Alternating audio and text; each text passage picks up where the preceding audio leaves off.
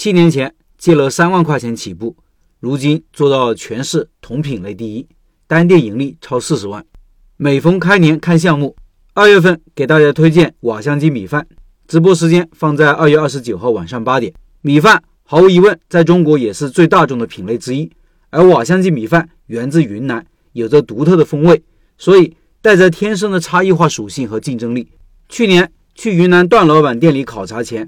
我特意在我周边吃了三家瓦香鸡米饭，有写字楼店，有社区店，还有一家学校店，现在都还在。下面是段老板盘点他其中一家店去年的外卖情况，通过实实在在的数据，看看他这个产品超强的竞争力。段老板说，不知不觉已经是开店的第七个年头了，新的一年马上开始，趁着春节回老家过年的空档，给过去的一年做个小小的总结，期待今年能取得更大的进步。也祝各位老板新春快乐，财源广进。二零一五年，打工人小段入职饿了么外卖，成为了一名小 BD，俗称市场经理。经过两年的努力，每个月工资从四千五还是稳定在四千五。四千五是什么概念？一个人花不完，根本花不完。于是，在结婚后，小段果断地放弃了这份收入稳定的工作，跟马云和朋友借了三万块钱，摇身一变成了段老板。二零一七年。我和表弟两个人，既是老板也是员工，起早贪黑，摸着石头过河，用一百多的文火灶，二百九十九的电炸炉，两个一百多的电饭锅，硬生生把一个十二平米纯堂食的档口店日营业额做到了两千多。现在回想起来，觉得真的是不可思议。二零一八年三月十四日，段老板入驻了饿了么外卖，截止十二月三十一日，已经是两千一百一十九天，不知不觉已经用段老板的身份。给饿了么继续打工六年。二零二三年，段老板在饿了么营业了两百八十三天，平均每天营业不到七个小时。瓦香鸡米饭英华餐厅店在饿了么外卖一共完成三万五千七百一十九个订单，收入达到了五十一万两千七百九十六，是昆明饿了么同品类销量第一名。二零二一年四月二十日，段老板入驻了美团外卖，截止二零二三年十二月三十一日。我也已经给美团外卖平台打工了九百七十九天，将近三年。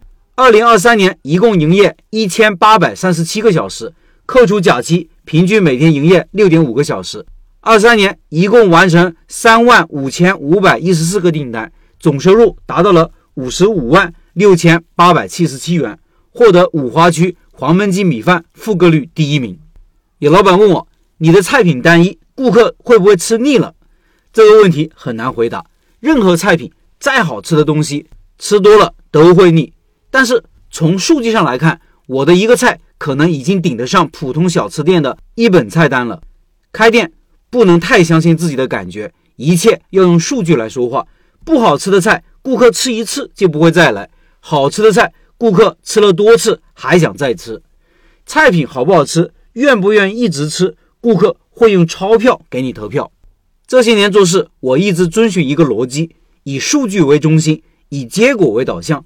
个人的感觉和喜好往往和市场表现偏差很大。与其听别人说，自己猜，不如去看一下真实的数据。下面是我其中一个店在美团、饿了么的年度盘点总结，分享给各位。这个盘点数据比较多，而且有很多细节。感兴趣老板可以到开店笔记的公众号查找对应文章看这个数据。在我亲自下场开店前，我曾经开过一家蒸菜外卖店。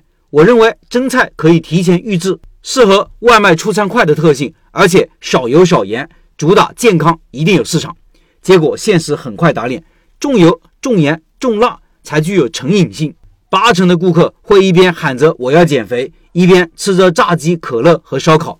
油盐糖的喜好是刻在人类基因里的。不喜欢高热量食物的人类祖先没能储存足够的能量，在物质匮乏的历史寒冬中很难熬过来。那个店开业不到一个月，就因为种种原因倒闭了。而只有一个菜品的瓦香鸡米饭，反而一开就是六七年，一直稳定盈利。所以回到前面那句话，开店做生意要以数据为中心，以结果为导向。个人的感觉往往和市场喜好偏差很大。换句话说，就是你个人的喜好其实。并不是那么的重要，想要赚钱，还是要看顾客需求，看市场需求，把握好这个原则，也许今年你也可以赚大钱。最后，希望和段老板直接交流的，可以加入直播交流群，音频简介里有二维码，找个靠谱师傅学习核心技术，开店少走弯路。